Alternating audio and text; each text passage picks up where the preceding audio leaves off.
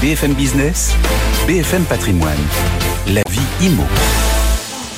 Marie Cœur de Roi, bonjour. Bonjour Cédric. Aujourd'hui, une question clé. Y a-t-il suffisamment d'artisans qualifiés pour tenir les objectifs de rénovation énergétique des logements? Vous nous révélez en exclusivité un nouvel indice de tension artisanale.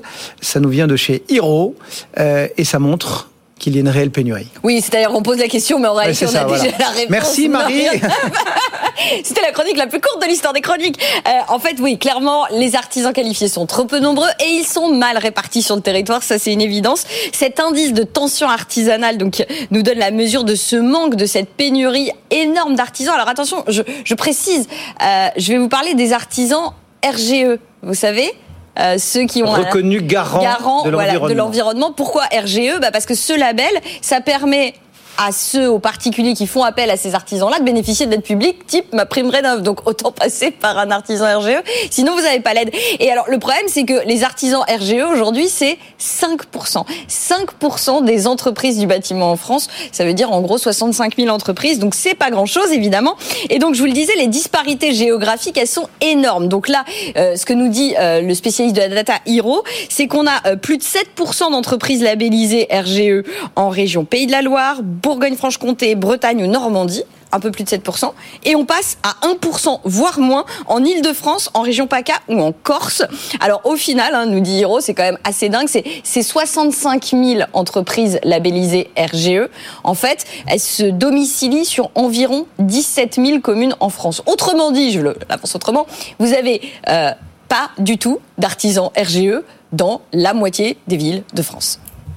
Eh bien, Bon, euh, cela étant dit, les, les artisans, c'est pas parce qu'ils sont enregistrés euh, euh dans telle ville que euh, ils ont pas une petite camionnette pour. Euh, ils se déplacent. Ils se déplacent, j'imagine, non Oui, ils se déplacent. Mais le problème, c'est qu'ils peuvent pas se déplacer partout en France. Et c'est là où c'est intéressant, c'est que du coup, cet indice de tension artisanale, Hiro a été assez malin parce qu'ils ont pris pas mal de, de données en compte pour calculer justement la pertinence et cette tension artisanale ou pas. Alors d'abord, on regarde où ils peuvent se déplacer à peu près. Et donc là, ce que nous dit Hiro, c'est que par exemple à Paris, théoriquement, vous avez 5000 artisans qui peuvent venir euh, se déplacer à Paris pour venir travailler à Paris.